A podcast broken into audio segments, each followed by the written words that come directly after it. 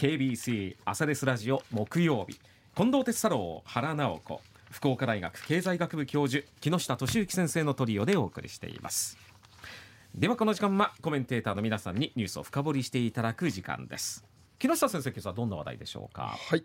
えーと、2月の、えーと、6日にですね帝国データバンクが発表した、えー、結婚相談所の倒産が相次いで発生しているというニュースについて深掘りをしたいと思います。はい、はい、あの報道ではですね、うん。えー、その内容が、まあ、かいつまんで、えー、書いてあってあのマッチングアプリが台頭してきてですね、うん、結婚相談所が、まあ、潰れてるんですよみたいなことが書いてあったんですけども、はい、まああの帝国データバンクの報道を詳しく見てみると、うん、件数自体はですね年間2023年の倒産が22件ということで、うん、倒産11件休廃業11件なんで、まあ、そんなに全国的にバタバタ潰れてるというわけではないんですけども、まあ、確かに過去最大、うん、でこういうデータ出始めて一番あの過去に最大だったのは2011年の17件。うん、いやそれに比べると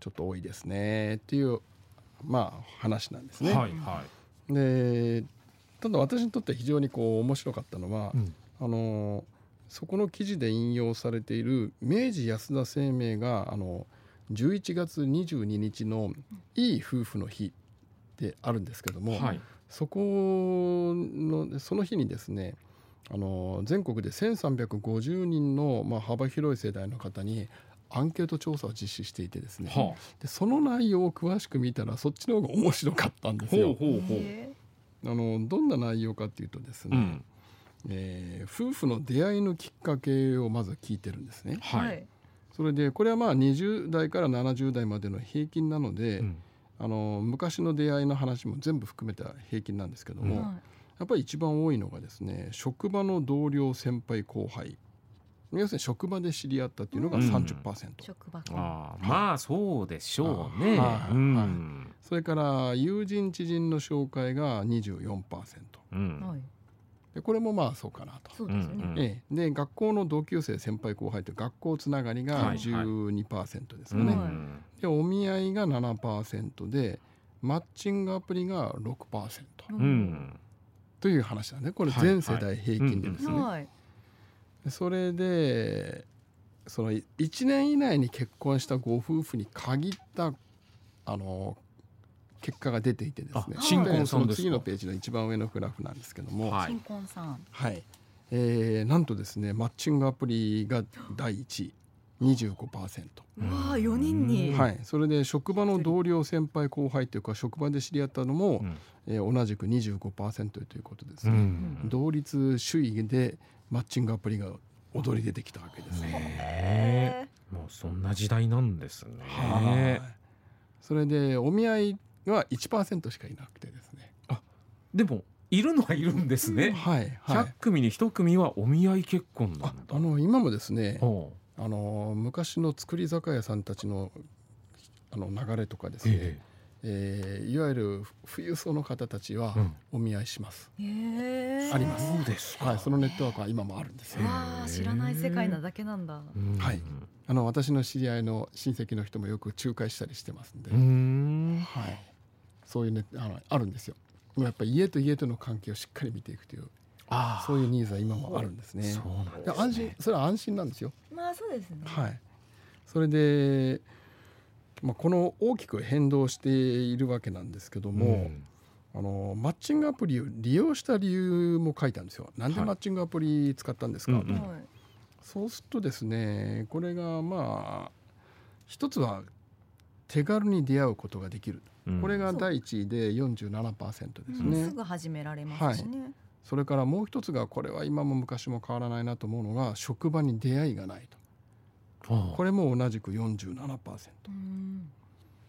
はい、出会いがない。出会いがないいい人がいないっていうのも含まれてるんですかね。えっ、とですねこれはあの社会人口問題研究所のデータが別にありまして、えっ、と第1位はですね周りに独身の異性がいないというのが第一位です。これそもそも倒的な第一位ですね。そもそもいないはい、んですね、条件云々の前にいないんです。あ既婚者だったらダメですもんね。うんはい、いないんですよ。でこれはもうやっぱり変わってないなと思いましたね。それからマッチングアプリならではの好みの相手を最初から自分で選べるというこれが42%あで共通の趣味を持つ相手を探せるからっていう35%ですね。うんそれから費用が安いとかですね。あのーで結婚相談所がですね まあ、えー、とどんなスタイルがあるかっていうと一応3種類ありましてね、えへえ。昔ながらの仲人仲介型あ要するにあの、まあ、世話好きの女性がいて、うんその間人たちが間に立って取り持っていくという、うんうん昔ながらのパターンと、はいオンライン解決完結型とオンラインでだけやるとでなんかマッチングアプリみたいなあの感じなんですかね？あのオンラインでお互いにやり取りをあの間に入ってやるやり取りするというですね。はあ新しい。あ。ーオンラインでじゃはい。あなんかこう話、それからハイブリッド型っていうのがあって、うん。オンラインと、えー実際に対面で仲人さんも入ってうん。調整するというハイブリッド型と、うん。はい、があるんですよ。うん。でやっぱりまあ私の知ってるところだと1回お見合い紹介したらえー1万円とかですね、ううんまく相手が見つかって結婚したらまあ何十万円とかいろんなパターンがですね。もっと安いところもあるし、高いところもあるしですね。はい、でアプリ系の最大手はまあペアーズとかいろいろあるんですけども、えっ、と会員数がですね圧倒的にやっぱ多いんですよ手軽なので。えで結婚相談所の大きいところでも全国チェーンでも6万会員数6万人とか7万人ぐらいなんですがもうこういうアプリ系だとですね1,000万の単位になるんですね。でものすごいコンピューターシステムを持ってるわけですよ。1000万人ぐらい。はい、ペアーズはこれあのかあの確認は取っていないんですけど、2,000万人とも言われてる。えそんなでも本当にいるのかとえー。おおかしいと思うでしょ、私はちょっとこれはねハテナマークついてるんですよ、はいはいはい。だって若い人そんないないし、うん。うん。うんへえと思ってるんですけど。てペアーズ趣味にしてる人がそこら辺歩いてないといけない人数ぐらいいます本当ですよね。あのだからこういうのはね本当にネット上の記事はねなんかね、うんうんあの情報って当てにならんなと思って見てたんですが、うん本当かもしれないし嘘かもしれない、はかりません。うん。でただあのサイトにはですね料金はちゃんと明示されていて、えー、と女性は基本無料なんです。ほら。ただの。女性ただです。えー、で男性はですね、えー、とマッチングが成立した段階からあの有料になるんですけども、うん。えー、と一月3700円からと。うん。で本当にもう今の仕組みらしいなと思ったのは、うん。ポイントがなんか、えーゲットする仕組みがあってですね、ほポイントが高いとなんかたくさん表示されるらしいですね。相相手に対して。女性に対して男性の表示の上位に来るとかですね。なんかいろんなね仕組みがねお入ってる。すすめで出やすいみたいな。なんか面白いなと思ってですね。えそのポイントっていうのは課金かなんかすればいいんですか？いやそこまではねかきお金払う仕組みになってたんですけど、はい。どういうメリットがあるかまではまあ昨日調べきれなかったんですね。はうん。で月に2980円払うと、プロフィールの表示順位がアップするというオプションメニューもあったりしてですね。あなんかゲームの世界と似てるよね。本課当ですね。強いボスが出てくる、でまあ帝国データバンクの分析はですね結婚相談所でもあのオンラインでの面談の活用これは要するにハイブリあの、えーオンライン完結型とかですねハイブリッド型なんですけどもあの婚活パーティーとかいろいろやってるんですけどやっぱお金がかかるんですよね。はいそれでまあこれからなんか独自性出す必要がありますねみたいな、えーことなんですけども、うん。ただあの明治安田生命の分析見るとですね、年代別の婚活方法っていうのが出ていまして、はい。20代はもうマッチングアプリが51%なんですよ。半分だ。はい、で30代も婚活あ、ま、ごめんなさいマッチングアプリが51%ですね。で30代はあのマッチングアプリは45%で第2位なんですけども40代になるとですね、えーマッチングアプリって全く出てこないんですね。だ。からやっぱり最近の話なんですよ。だもう来,、えー、と来年のこの明治安田生命の調査で20代の中でマッチングアプリがどれだけ増えるかは見ものだなと思ってるんですけども、うん。あのトラブルも多くてですね。はい。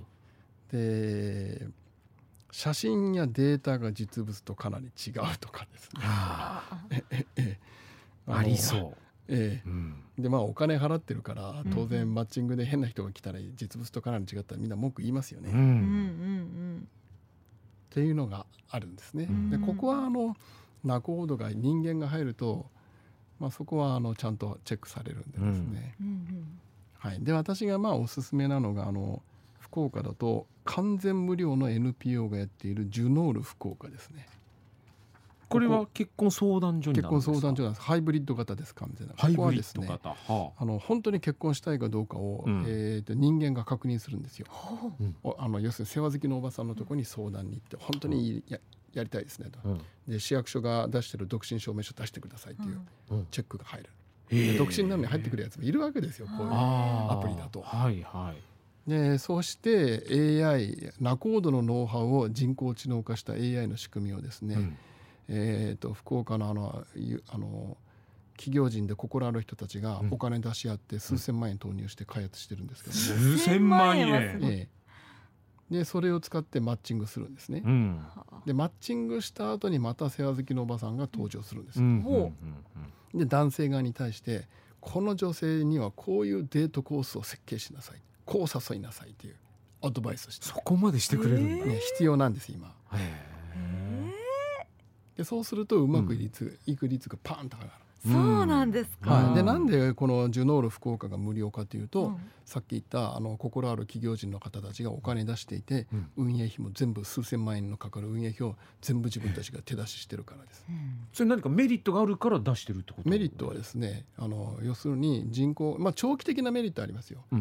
うん結婚して子供生まれないと自分たちのお客さんが将来は減っていくと。ああ。という長期的なメリットあるんですがう、ん。えー志は地域のため。うん。